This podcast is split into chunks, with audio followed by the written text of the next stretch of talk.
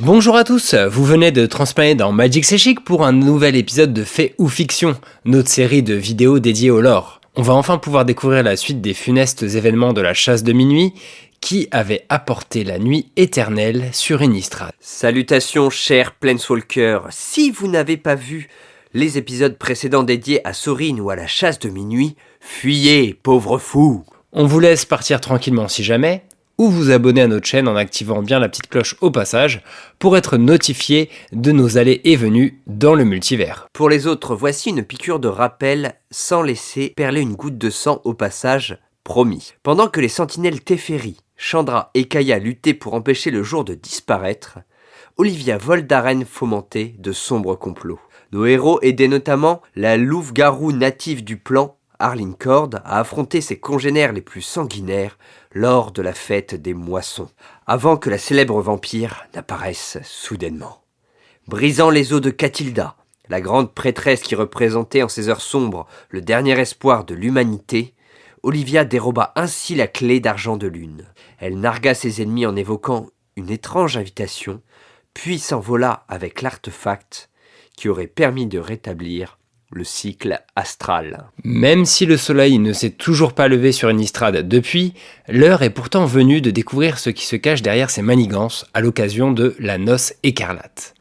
Mais trêve de bavardage, sortez votre plus belle cape, blanchissez vos canines, il est temps de se faire une place à l'événement le plus grandiose de l'histoire d'Inistrad. Avec le nouveau règne de la nuit, des règles inédites s'appliquent dorénavant sur le plan d'Inistrad. Autoproclamée maîtresse d'Inistrad, Olivia Voldaren exige des humains que des offrandes lui soient rendues quotidiennement. Oh, rien de trop compliqué, hein, juste un grand bol de sang par foyer. Plutôt que d'être décimés, les humains acceptent de participer à cet effort collectif, car l'alternative est d'être dépecés sur le champ par des hordes de vampires, toujours plus nombreux et plus puissants depuis que le soleil a disparu. Innistrad survivra. Le dicton célèbre dans la communauté humaine n'a plus la saveur de résistance, de fierté qu'il a parfois pu revêtir. Les humains, soumis à cette dîme de sang, sont tels des troupeaux parqués dans leur village, attendant patiemment que la fin vienne, retardant celle-ci au maximum? Il reste quelques remparts pour lutter contre les prédateurs aux dents longues. Mais même accompagnée de la tempétueuse pyromancienne Chandra et de ses acolytes, Adeline peine à garder la foi. Le poids du symbole qu'elle doit représenter pour leur troupe de 30 résistants commence à peser lourd sur ses épaules. Car se défendre contre l'agresseur, ce n'est pas pour autant mener une vie normale. C'est juste maintenir en vie la population d'un monde qui s'effondre. La magie temporelle de Teferi ne pourrait sauver un plan complet, le mage n'a pas la connaissance nécessaire et l'effort demande une bien trop grande puissance. Il n'a même pas pu sauver un continent de Dominaria par le passé. Alors, un monde entier, imaginez. Arline souligne à ses compagnons d'infortune que la situation est de moins en moins supportable pour ceux sous leur protection en l'absence de foyers valables sous la lune livide. Kaya est la première à souligner que pour sortir de là, ils ne pourront pas se contenter des troupes déjà acquises, composées de soldats et d'envoûteuses. Arline explique le point qu'expose à demi-mot le mage Orzov. Les humains ne sont pas les seules victimes de cette nuit sans fin, car à consommer leurs ressources sans s'arrêter, les vampires risquent à moyen terme de se retrouver sans nourriture. Le régime imposé par Olivia Voldaren épuisant moralement l'ensemble de la communauté humaine, ceux-ci perdent de plus en plus espoir en l'avenir. Pour remédier à cette situation, il faut mettre de côté certaines convictions et s'allier à un être qui connaît très bien les grandes familles de vampires. Un seigneur dont l'avenir de ce monde lui est plus cher que quoi que ce soit d'autre. Quelqu'un qui connaît les problématiques de l'équilibre d'un plan au sein du multivers. L'idée fait grincer les dents de Chandra, provoque l'horreur pour Adeline. Mais Arline et Teferi sont formels. Pour contrecarrer les tractations de la perfide Olivia, il leur faut retourner voir son grand rival, Sorin Markov.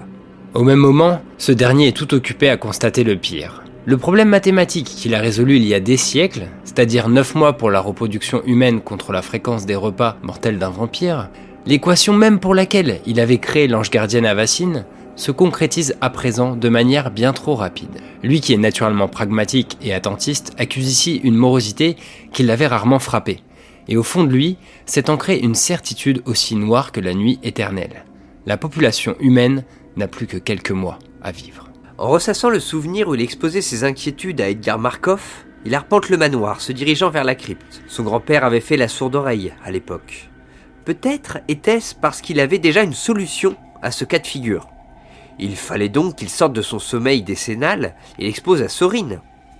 Mais une sombre surprise l'attend dans le mausolée où est censé se reposer Edgar. Non seulement son cercueil a disparu, mais aussi l'ameublement entier de la pièce. Ni table, ni fauteuil, ou de théière. Quelqu'un s'était introduit la veille durant le seul jour où il avait quitté son manoir. Un bruit très reconnaissable trouble sa concentration.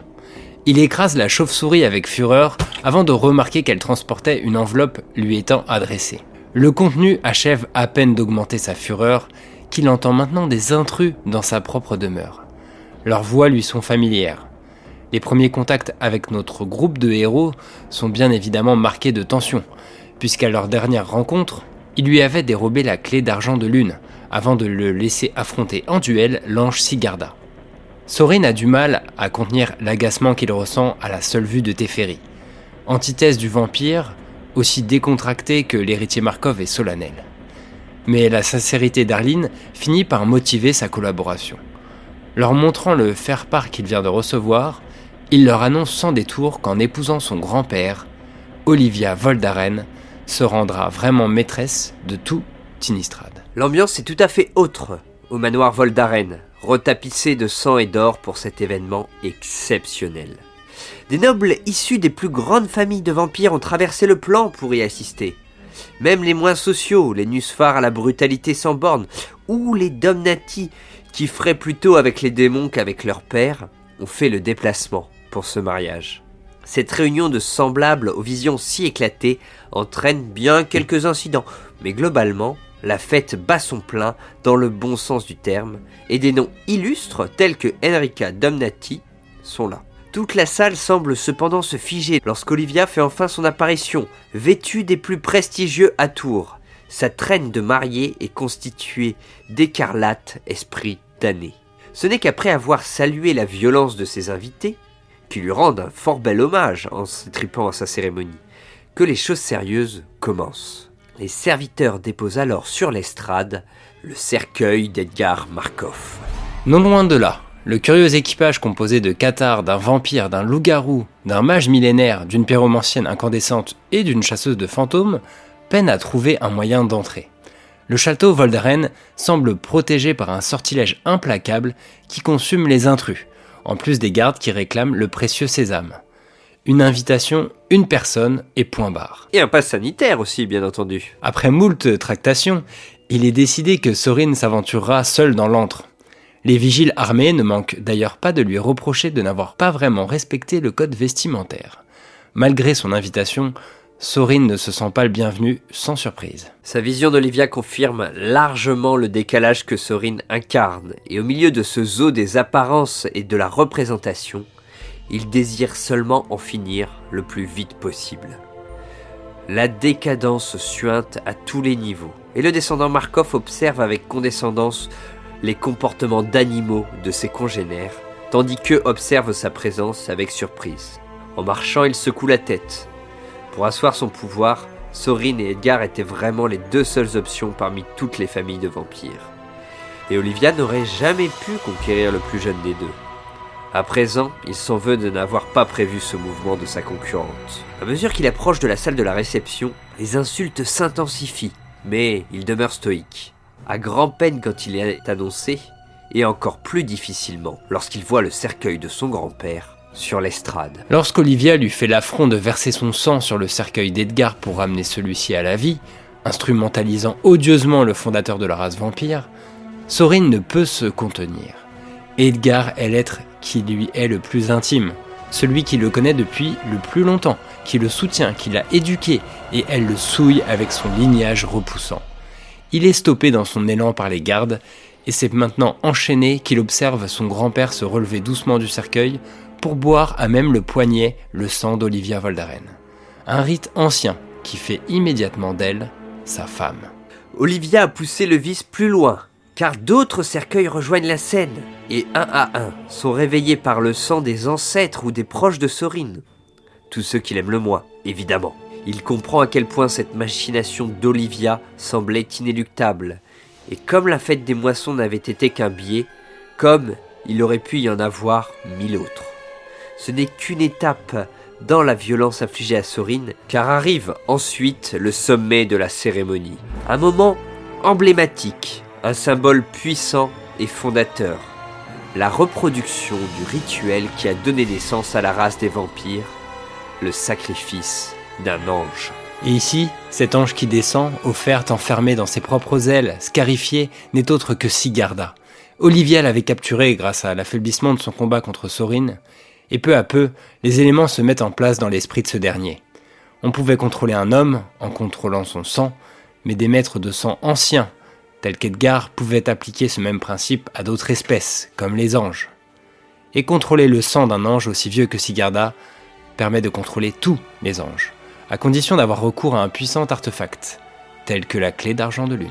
Il voit ainsi impuissants les nouveaux mariés soulever ensemble ce symbole d'une suprématie nouvelle. Olivia enfonce d'autant plus le clou que démarre alors un simulacre de cérémonie avassinienne, par laquelle elle injurie un peu plus Sorine, que les gardes rapprochent de l'estrade afin qu'il profite au mieux de la scène. Concentrant son pouvoir de sangromancien, il transforme dans un effort hors du commun du sang qui coulait de Sigarda en une lame sanguine qui tranche ses entraves.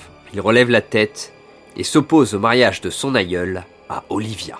Luttant avec âpreté contre les sous-fifres Voldaren, Sorine se ferait un chemin jusqu'à Olivia et la violence des combats fait choir la clé d'argent de lune. Au contact du sol, elle se fissure et laisse s'échapper un esprit au rayonnement étincelant. L'étrange intrus se constitue un sceptre de fleurs, plus brillant encore, puis avise de l'état déplorable de Sigarda. Elle tourne ensuite sa coiffe d'envoûteuse vers Olivia, qui a à peine le temps de reconnaître l'esprit de Catilda. Elle est en effet retenue par Sorine, qui veut donner le temps à cet allié impromptu de libérer l'ange. Sigarda reçoit une décharge d'énergie nouvelle, pleine d'espoir et de colère. Son courroux emplit l'espace comme aucun phénomène ne l'avait jamais fait devant Sorine.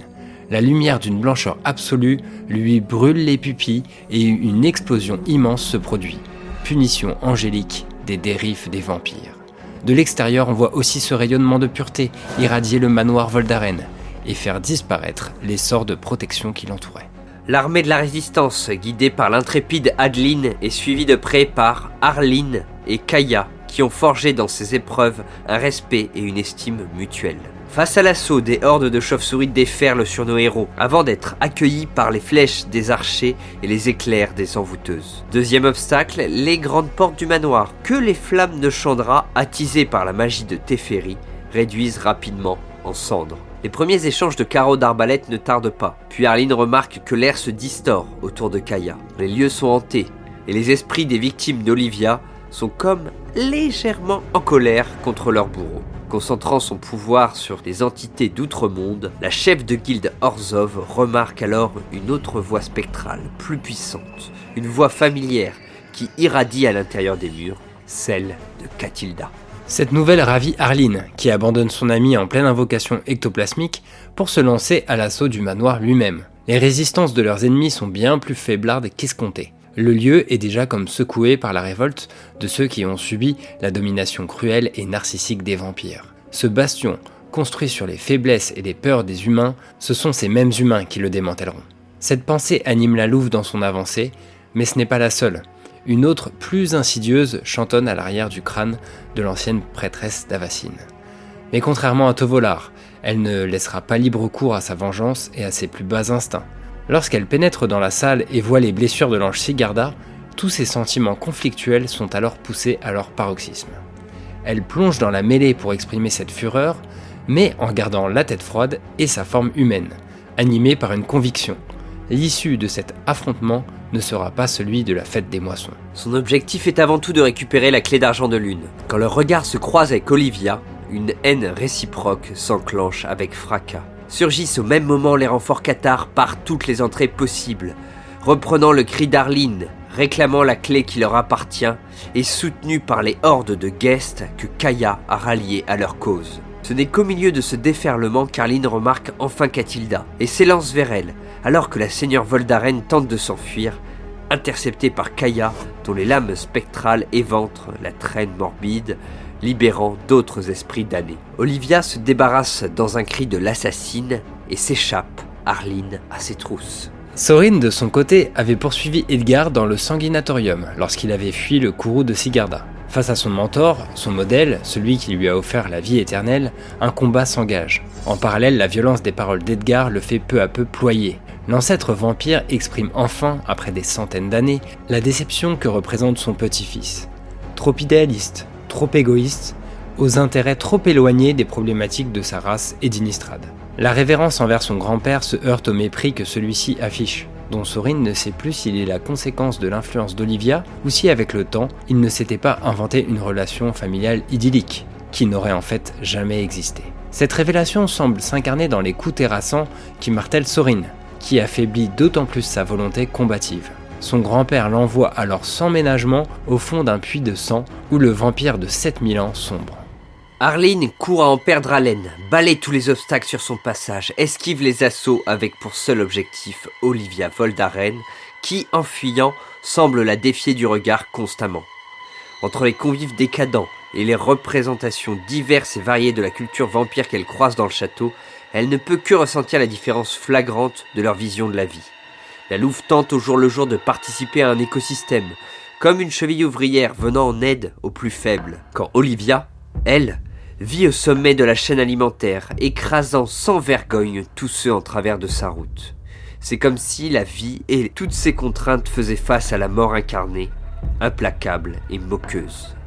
Alors que les premiers coups s'échangent, Arline se rend vite compte qu'elle ne pourra faire jeu égal avec la puissante vampire sous cette forme. Mais la transformation lupine, bien qu'offrant une puissance plus large, plus létale, brouille l'esprit, et la louve, sans qu'elle ne comprenne pourquoi, voit sa concentration sur son ennemi dissipée par tous les portraits présents dans le corridor. Trop nombreux, comme autant de regards qui pèsent sur Arline, qui se détourne d'Olivia dans un rugissement pour bientôt déchirer de ses pattes acérées tous ses regards obsédants. Ce piège permet à la seigneur Voldaren de la transpercer de sa main griffue, tel un pieu diabolique. Arline tombe. Au milieu du chaos des affrontements, Adeline et Chandra, comme elles commencent à en avoir l'habitude, font équipe. Malgré la confiance de Kaya en Arline, force est de constater que la ligne s'est quelque peu dispersée et que les vampires sont rapidement passés de l'orgie au massacre désorganisé, entravant l'assaut héroïque des hommes. Si ça continue comme cela, la tendance pourrait s'inverser, d'autant qu'une dizaine de gardes vampires gorgés de sang frais et incroyablement massifs viennent de faire irruption et envoient leurs javelots en direction des sentinelles. Ces jets sont interceptés miraculeusement par un loup qui, atterrissant au sol, se place face aux vampires et hurle. D'autres loups déferlent alors rapidement par dizaines dans les secondes qui suivent. De curieux renforts viennent d'arriver car le loup-garou Tovolar est dans la place. S'autorisant à se gorger de sang, Sorine sent la vie revenir dans tout son corps et son être et entreprend de quitter le puits. La guérison est progressive mais sa volonté est à nouveau inébranlable. Son grand-père le mot sonne étrangement dans son esprit. Edgar s'est dirigé vers la salle de réception. La présence des loups l'emplit d'une joie sourde et contenue. Il pense à sa famille, présente dans la salle, mais il n'en a cure. Il s'était toujours donné un devoir familial qui ne lui avait jamais été rendu, alors pourquoi continuer? Son esprit est complètement clair désormais. Edgar l'a renié pour un pouvoir futile. L'heure n'est plus aux enfantillages. Il voit le vieux vampire flanqué de ses épéistes aux prises avec Teferi et quelques cathares. Mais depuis combien de temps a-t-il l'air aussi décrépit? Sorin balaie d'un revers ceux qui tentent d'arrêter son avancée vers Edgar. Et au terme d'un échange d'épées très long où s'enchaînent des coups à la vitesse de l'éclair, Sorin défait son aïeul. Il considère ensuite rayer d'un geste son existence de la carte. Mais le vampire, Planeswalker, était le créateur d'Avacine, qui en retour l'avait maintes fois inspiré. Il ordonne à son mentor de déguerpir. Quelque chose vient de s'effondrer en lui, mais aux côtés des sentinelles qui viennent le soutenir au terme de ce combat éprouvant, et malgré son ressenti envers Teferi, pour la première fois depuis très longtemps, il se sent à sa place. Arline galope à nouveau avec ses loups dents rouges, roc, éclair et patience. Trop vite, le souvenir de leur départ dissipe le rêve de la Planeswalker. Elle reprend progressivement pied dans la réalité à la mention de son nom, entre désir de chasse et la douleur de son corps déchiré par Olivia. Tovolar est là, avec sa meute, sauf dans Rouge. Les retrouvailles sont une effusion de joie vite tempérée par la situation actuelle. Il faut retrouver la clé d'argent de lune et pour cela, trouver Olivia. Elle redevient louve, soutenue par Rock et Patience. Rien n'est pardonné avec son ancien mentor, mais dans l'instant, il y a plus urgent à régler. La pistole factive les amène tous les cinq vers les étages où ils surprennent Olivia et Edgar s'écharpant sur la débâcle de ce mariage. Face à la meute qui surgit, Olivia veut prendre les armes, mais le vieux Markov lui intime de reconnaître sa défaite. Dans une grimace, elle abandonne au sol le puissant artefact avant qu'ils ne prennent la fuite ensemble. Arline les laisse partir, car la course contre la montre reprend. Catilda est formelle. Le rituel de la fête des moissons peut être repris et rattraper le désastre qui frappe Innistrad depuis des semaines bien trop longues. Contre toute attente, sa liaison avec la clé d'argent de lune lui avait permis de survivre. Arline interroge inlassablement l'esprit sur la possibilité de rétablissement des choses, tandis que les trois sentinelles se laissent aller au sommeil. Un repos bien mérité, qu'ils n'avaient plus goûté de longue date. À leurs pieds, la meute d'Arline. Et Sorine, lui, s'en était allé après avoir rapatrié à son manoir les blessés, feignant d'avoir d'autres tâches à mener. Il remplissait en fait son devoir de seigneur d'Inistrad, tout en continuant de se protéger des autres, craignant de s'ouvrir, conséquence d'une éducation maintes fois traumatisante, et enfin acceptée comme telle. Le sujet de Tovolar anime grandement Katilda et Arline. La décision que prendra la louve à son sujet une fois tout cela terminé ne sera vraiment pas facile. Sa venue montrait qu'une cohabitation était possible, que l'homme existait derrière les violences. Mais pouvait-on pour autant lui pardonner et fallait-il oublier les massacres? Ces questions étaient à étudier lorsque le jour serait rétabli. Quelque temps plus tard, au centre du Célestus, Catilda, ayant réintégré son corps, dirige la cérémonie. Elle est à nouveau épaulée par Arline, qui tremble à chaque étape, craignant que quelque chose échoue, que n'importe qui intervienne. Mais la clé d'argent et la vieille serrure d'or s'épousent mieux qu'Edgar et Olivia. Les mécanismes s'ébranlent lentement et l'ensemble de la structure commence à irradier de plus en plus fort à mesure que le système s'active. Lorsque cette lumière surnaturelle disparaît, la lune aussi s'en va vers l'horizon. Alors que l'on attend que le soleil se couche en temps normal pour lancer des célébrations, cette fois-ci, c'est son lever qui lance la fête. Des verres d'alcool passent de main en main. Mais la louve est saisie par une révélation. Ses amis sont sur le point de partir. Parcourant la fête, elle aperçoit Chandra et Adeline enlacés sous un sol pleureur et choisit de leur laisser ses adieux cachés. Elle tombe immédiatement après sur Kaya, qui à plus d'une reprise a été un soutien infaillible dans cette aventure, se promettant l'une à l'autre que ce ne serait pas la dernière qu'elles vivraient ensemble. C'est au tour de Teferi ensuite qu'elle découvre aux côtés de Catilda et en possession de la clé d'argent de lune, dont les pouvoirs temporels aideraient le mage zalphirien très prochainement. Après quelques échanges de bienveillance au moment de se quitter, Teferi marque cependant un temps. Il prévient Arline qu'une vieille menace est en train de refaire surface. Une menace sur laquelle elle devrait prévenir les sentinelles à la moindre trace. Soit un mélange anormal de chair et de métal, soit des mots inexpliqués causés par une étrange huile noire. Une menace appelée Phyrexia. Innistrad survivra donc, avec une nouvelle gardienne attitrée, parfois un peu plus poilue que le précédent, et un nouveau rôle pour son ancien seigneur. Et la confirmation de notre futur grand méchant, un peu artificiellement rapporté à la fin de ce très bon arc, hein, qui est potentiellement venu poser notre chère Arline comme une des actrices principales des défenseurs du multivers. C'est vrai qu'elle n'a pas prêté de serment, mais clairement, elle fait désormais partie de notre équipe élargie et moins institutionnelle, disons, des sentinelles. Et pour appuyer sur la menace phyrexiane en construction, nous venons d'avoir un spoil, pas encore confirmé, de la présence potentielle de Jinji Taxias sur Kamigawa au moment de l'extension Kamigawa Neon Dynasty à venir début 2022. Whisky, d'un partenaire de Wizard fabricant des figurines, a annoncé plusieurs légendes de Kamigawa et le Praetor bleu dans son prochain line-up. N'hésitez pas à suivre les spoilers de ce prochain set avec nous sur les réseaux sociaux, Facebook et Twitter, mais plus sûr encore Kaito, le héros accompagné de son Tanuki cybernétique, dans son récit initiatique en deux parties se retrouve sur les traces d'un homme mystérieux au bras de métal. Ça ne vous rappelle pas quelqu'un qui aurait déjà fricoté avec les Si vous dites son nom en commentaire, vous serez peut-être tiré au sort pour remporter un code d'AP Kaldai. Kaitoki Dimir, cet ancien ennemi qui revient, et les Phyrexians de plus en plus mentionnés depuis Dominaria, on commence vraiment à avoir des éléments sur ce qui se construit en arrière-plan des dernières aventures. Et la vagabonde, on veut trop savoir qui c'est. Et aussi la série Netflix, bref, plein de belles choses qui nous attendent et qui nous promettent une année 2022 riche en lore que l'on est impatient de vous présenter. Mais d'ici là, bon voyage entre les fêtes de fin d'année aveugles.